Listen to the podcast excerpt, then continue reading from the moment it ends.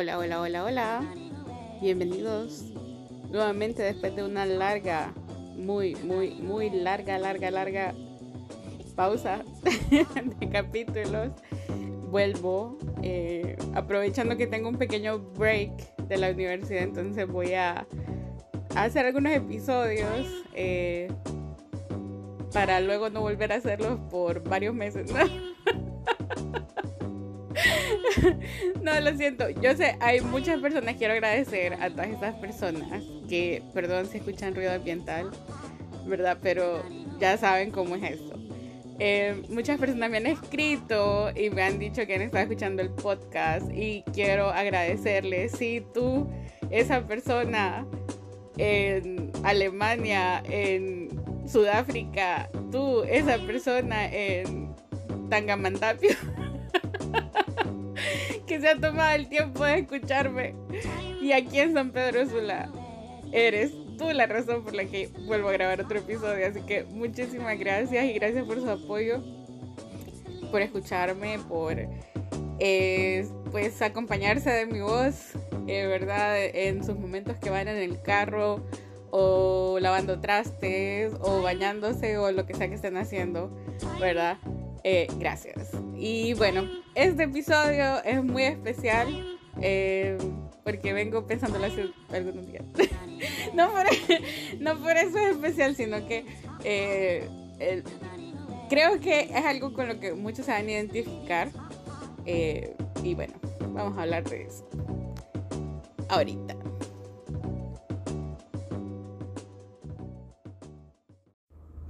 Bueno, nosotros vemos en retrospectiva nuestra vida y empezamos a comparar la vida de nuestros padres, quiénes son ellos, qué, han hecho, ¿verdad? Eh, hay muchas cosas que empiezan a tener sentido y empezamos a entender detalles que quizás en nuestra inmadurez de la infancia, muchas veces adolescencia, no comprendemos del todo. Bueno, no sé si ustedes están familiarizados con los shows de stand-up. A mí me encanta la comedia, ¿verdad? Eh, no solo en películas, sino los shows de stand-up. Eh, en los últimos años, los shows de stand-up han pasado de ser algo como propiamente comedia, como también un, eh, una manera de poder brindar un mensaje, de poder tener una opinión sobre los cambios sociales, los movimientos sociales.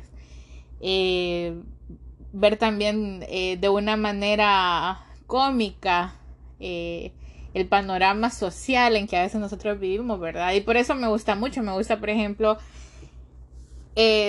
tal vez no muchos compartan conmigo ese tipo de comediantes, pero me gusta mucho Dave Chappelle.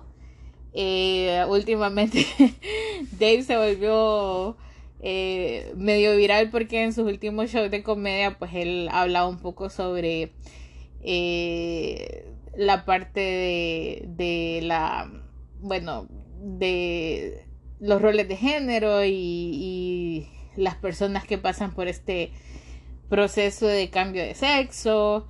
Eh, por ejemplo está Bill Burr que él ha sido muy crítico del movimiento Me Too verdad han sido, o sea, dentro del contexto de que eh, ellos ven cómo a veces se saca el extremo, ¿verdad? Y, por eso tal vez ah, comparto mucho o, me gusta mucho la manera en que, la perspectiva que ellos tienen de cosas que no es que yo esté a favor de lo que ellos dicen, ¿verdad? Eh, todo lo contrario.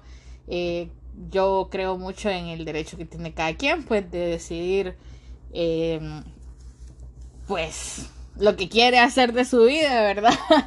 Cada quien es muy libre. Eh, también la perspectiva feminista que eh, muchas personas pueden tener, ¿verdad? Incluso yo mismo me considero alguien feminista dentro de lo que cabe. pero sí, me gusta mucho la comedia que ellos hacen. Me gusta también Ricky Gervais, ¿verdad? Me parece un comediante excepcional. Y, otros, otros tipos de comediantes que tal vez van más a la parte política, eh, como ¿quién podría decir ahorita que se me... John Oliver, tal vez, que tienen shows de comedia. Pero bueno, dándose adelanto, hablando un poquito acerca del stand-up, la razón por la que hacía el comentario es porque hace poco vi un show de comedia mexicana. Eh, hay muchos comediantes mexicanos que me gustan mucho. Hay unos que yo sigo que casualmente tienen su, su plataforma de podcast también en Spotify, en YouTube. A mí me encanta mucho más verlos en YouTube porque los puedo ver, puedo escucharlos, verlos. O sea, es riquísimo cómo ellos hacen su, su, su podcast y su show de comedia.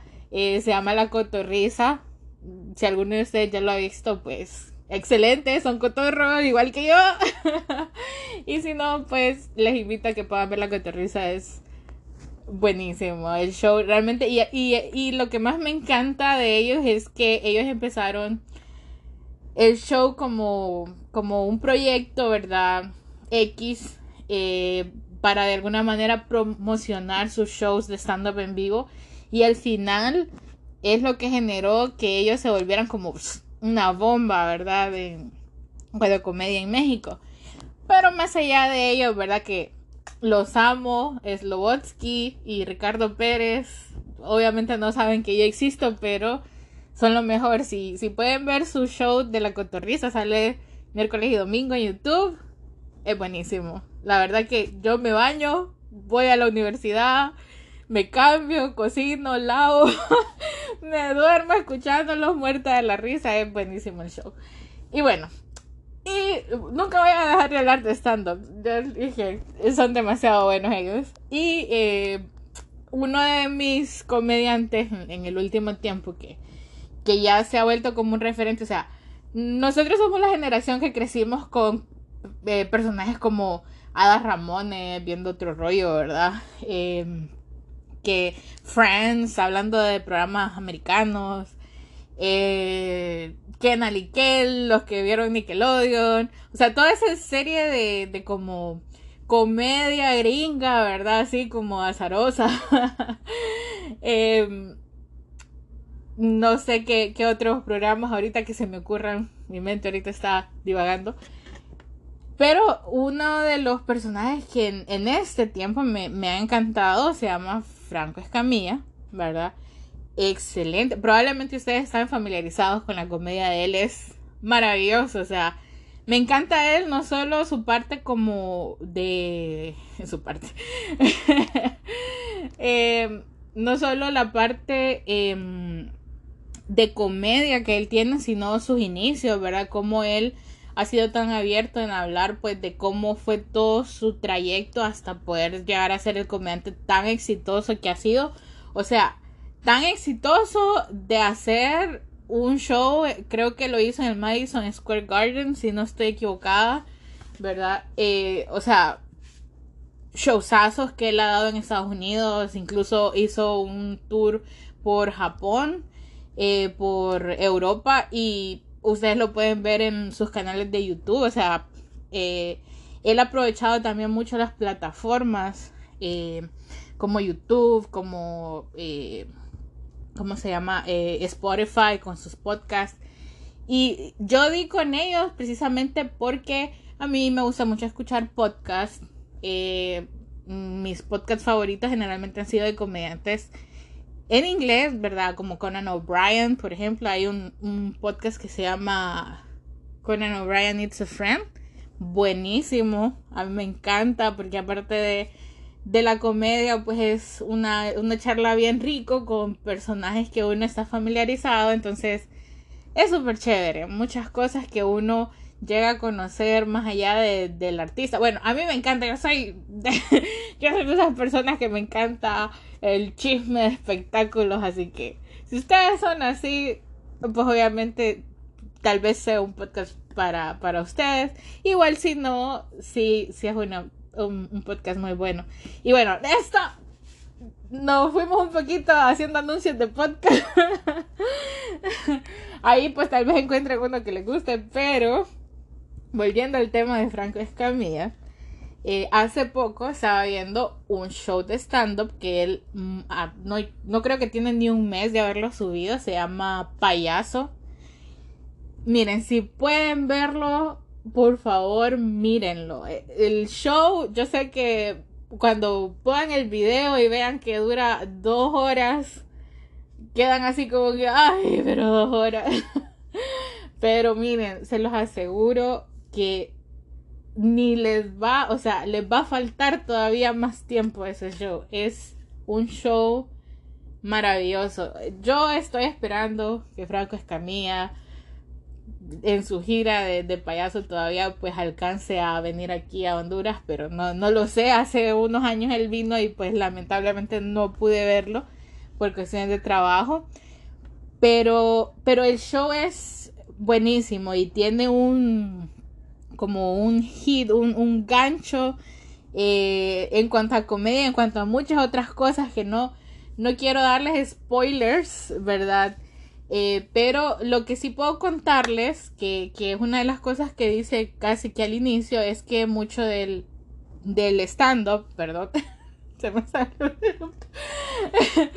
mucho del, del, show de stand-up está centrado en su papá, ¿verdad?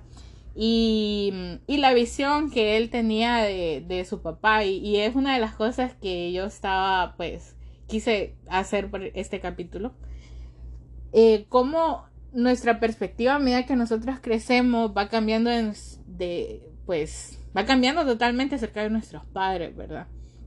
Eh, no quiero venir aquí a, hablar de dramas o cosas así, sino que eh, es mi podcast y yo puedo hablar de lo que quiera, así que básicamente lo que quería hablar era relacionado a eso, o sea, la visión que muchas veces nosotros, como les mencionaba al inicio, tenemos como hijos de que idealizamos a nuestros padres, ¿verdad? Que nuestros padres tienen que hacer todo correcto, eh, no se pueden equivocar, em, nuestros padres tienen que tener cierto nivel moral donde ellos son como el norte y, es así, ¿verdad? Nuestros padres son el primer ejemplo que nosotros tenemos para decir, bueno, esto yo quiero ser o esto no quiero ser y vamos nosotros forjando nuestro carácter y, nuestra personalidad en base a lo que vemos en ellos. Pero conforme pasa el tiempo, eh, y era algo que hablaba hace poco un amigo, vamos entendiendo mejor que más allá de padres también ellos son hombres y mujeres con necesidades propias de sueños, eh, cosas que quieren lograr, eh, metas. O en algunos casos, por ejemplo, eh, son personas que dejaron de lado muchos de esos sueños, metas, muchas de esas eh, ideas también con relación a, lo que querían para sus propias vidas, ¿verdad? Y mm, cómo priorizan en muchos casos, pero no en todos los casos, porque también a veces se idealiza la paternidad, la maternidad como esta cuestión de la persona abnegada, ¿verdad? Que solo va a estar dedicada totalmente a su familia y, no siempre es así, o sea, vivimos en una sociedad, ya me sentí como el Joker, ¿va? Vivimos en una sociedad que no, eh, vivimos en una sociedad que eh, el, el ideal de papá, mamá, familia, muchas veces no está presente. A veces solo contamos con una mamá o un papá o de repente si, si están juntos, ah, tal vez están ausentes o papás que de repente tienen que irse a otro país a trabajar para poder generar los ingresos, ¿verdad? Para tener una calidad de vida, especialmente en nuestros países latinoamericanos, ¿verdad? Que son países históricamente migrantes. Entonces, muchas cosas que, que a veces suceden. Y bueno, en el show de payaso, hay una sección del show que sí la puedo contar porque no sale tanto como spoiler, no, no, spoilea tanto, pero pone un poquito esto de contexto. Y Franco Escamilla contaba que eh, su papá y, él eh, pues no tenían una relación tan cercana por razón de su esposa, él decide como... Eh, tener una mejor relación con su papá, ¿verdad? Él tenía la idea de la persona que su papá era. Y él cuenta que pues para poder quedar bien con su papá, él le compra una botella de un alcohol que su papá tomaba, que él lo recordaba, eh, que en sus momentos tal vez de juventud, ¿verdad? Él como papá tomó y con sus amigos y todo. Y eh, pues él le compra este, esta versión de alcohol, ¿verdad? Y cuando pues él está con su papá en cierto momento, él le ofrece o le dice, mira que te compré este, este, esta marca que era la que tú tomabas.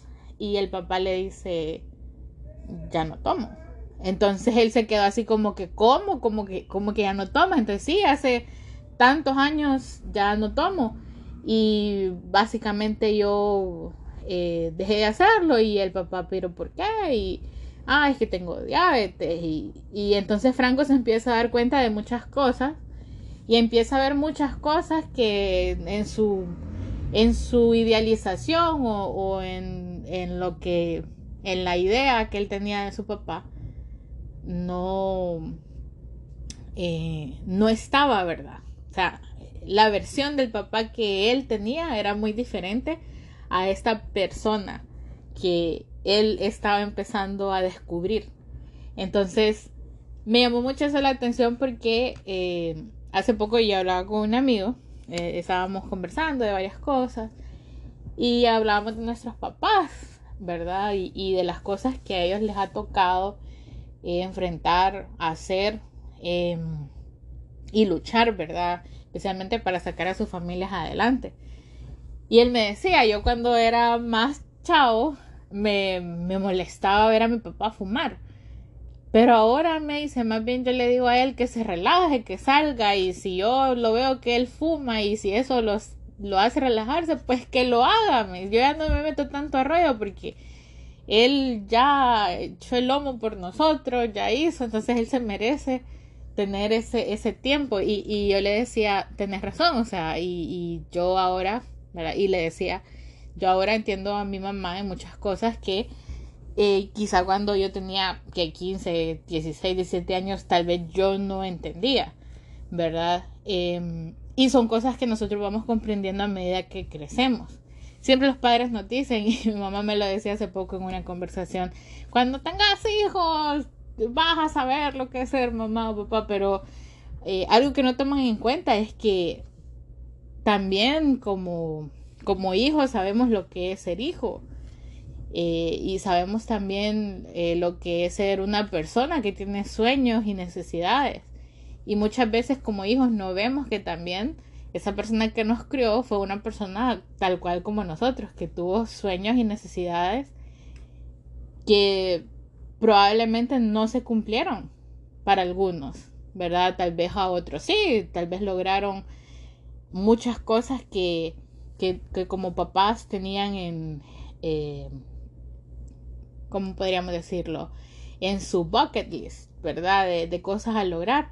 Pero si ven muchas veces nuestros padres eh, logran cosas que al final es para el beneficio de sus hijos. Entonces, eh, no siempre va a ser cosas que tal vez ellos desearon como jóvenes, ¿verdad? Entonces, bueno, hay algo que, que quería hablar en este podcast era de eso, ¿verdad? Que realmente no tenemos que olvidar que al final del día todos somos humanos. bueno, mi perro, lo siento. Bueno, lo siento, pasaron cosas. y bueno, como les decía, em, muy, muy importante, ¿verdad? Recordar que los padres son personas con deseos y, metas propias. Y mm, igualmente, eh, nosotros, ¿verdad? Yo sé que hay muchas personas que son papás o mamás jóvenes que probablemente me escuchan. Y recordarles también eso de que ustedes tienen todo el derecho de tener sueños, de tener metas, de tener, de no sentirse culpables porque eh, ven a su hijo y dicen, bueno, podría lograr esto, pude haber logrado esto si no hubiese sido mamá o papá en esta época. O sea, no se sientan culpables de, de sentir arrepentimiento por cosas que tal vez no lograron, ¿verdad? Porque creo que eso es parte de ser humano. Y todos perdemos algo, pero ganamos otras cosas. Ganamos la oportunidad, bueno, ya sea de tener una familia, de crear hijos, de sentirnos realizados en diferentes aspectos que al final benefician a nuestra familia, ¿verdad? Si, si ustedes pues tienen familia, yo, yo no tengo hijos, así que muchas de las cosas que yo hago em, eh, son para pues una cuestión personal, ¿verdad? O sea, un, el sentirme plena. Yo no, no he descartado, ¿verdad? El hecho de poder ser mamá, de tener una familia, pero sí muchas veces me planteé eso de que si yo personalmente me iba a sentir plena siendo mamá, pero no siendo las otras cosas que yo quiero todavía lograr en mi vida, ¿verdad? Y lamentablemente, pues, eh, tenemos esa, esa situación donde o es una cosa o la otra. Lamentablemente, no debería ser así, pero lamentablemente es así. Sin embargo, eh, no es el, eh, la situación de todas las personas, ¿verdad? Hay algunas que han tenido la gran bendición, diría yo, de poder lograr ambas. Y es excelente, siempre y cuando eso te haga sentir feliz y lleno, pleno, contento, complacido con tu vida. Excelente, ¿verdad? Pero si no, pues hay diferentes caminos en la vida, ¿verdad?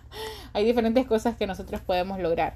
Pero sí, realmente el, el fin del capítulo, ¿verdad? de, de este episodio de podcast aparte de hablar de stand-up comediantes y, dar promociones a, shows de YouTube, es eso, el reflexionar un poquito, ¿verdad?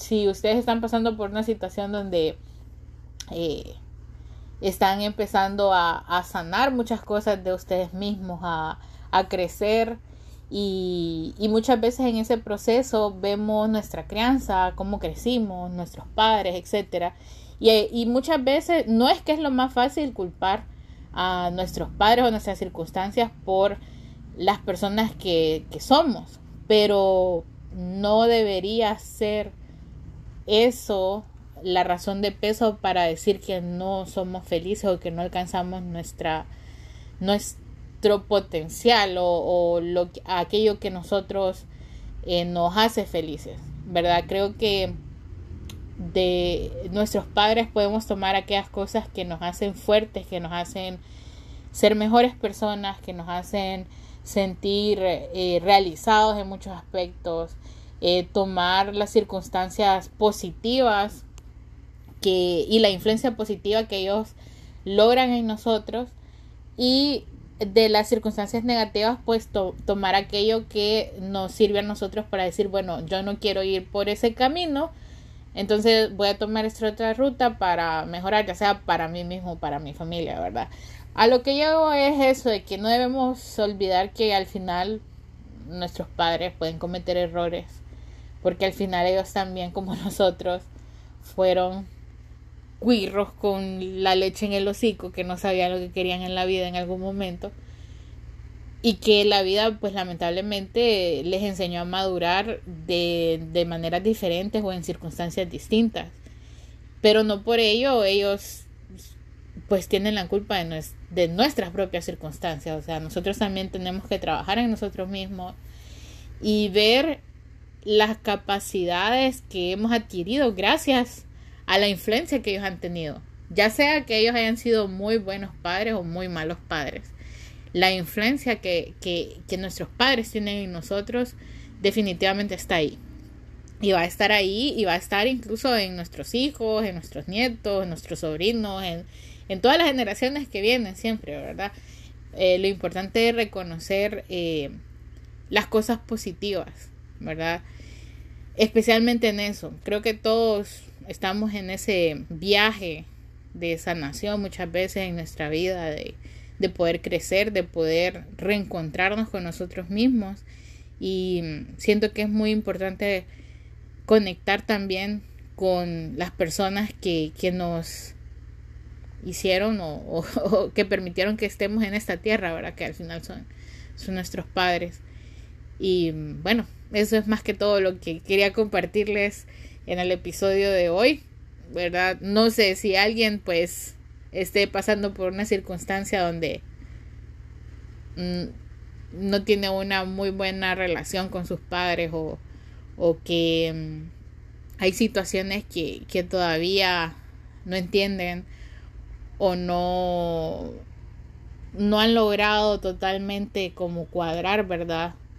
Eh, no pierdan el tiempo. La verdad que a título personal lo digo, yo que no tengo uno de mis padres, yo daría el universo entero por un minuto con mi viejo, ¿verdad? Entonces no perdamos el tiempo, aprovechemos a conocer a nuestros padres, a eh, conocer la imagen nueva que tal vez ellos tienen, especialmente porque como seres individuales, como hombres y mujeres que ellos también son, ellos también tienen la oportunidad de ejercer cambios, de equivocarse y, enmendar. Y nosotros tal vez no entendamos o, vivamos en ese pasado de, de todos los errores o todas las cosas que no fueron tan buenas. Pero si realmente le damos una oportunidad al futuro, probablemente vamos a encontrar una sorpresa acogedora en muchos aspectos, ¿verdad? Entonces, espero les guste o les haya eh, gustado el episodio de hoy. Lo siento que hablé como ocho, ocho minutos sobre stand-up, pero es que eh, el stand-up es lo mejor. Yo amo la comedia. Esa es una de las cosas que heredé de mi papá. A nosotros nos encantaba ver shows de comedia y amo por eso eh, el stand-up, amo eh, la manera de hacer chistes tan inteligentes que tienen muchos comediantes eh, y eso lo disfruto mucho. Espero que tengan un excelente tarde, noche, día, mañana, lo que sea. Y nos vemos en un próximo episodio del podcast. Chao. Este episodio fue traído a ustedes gracias a Anchor.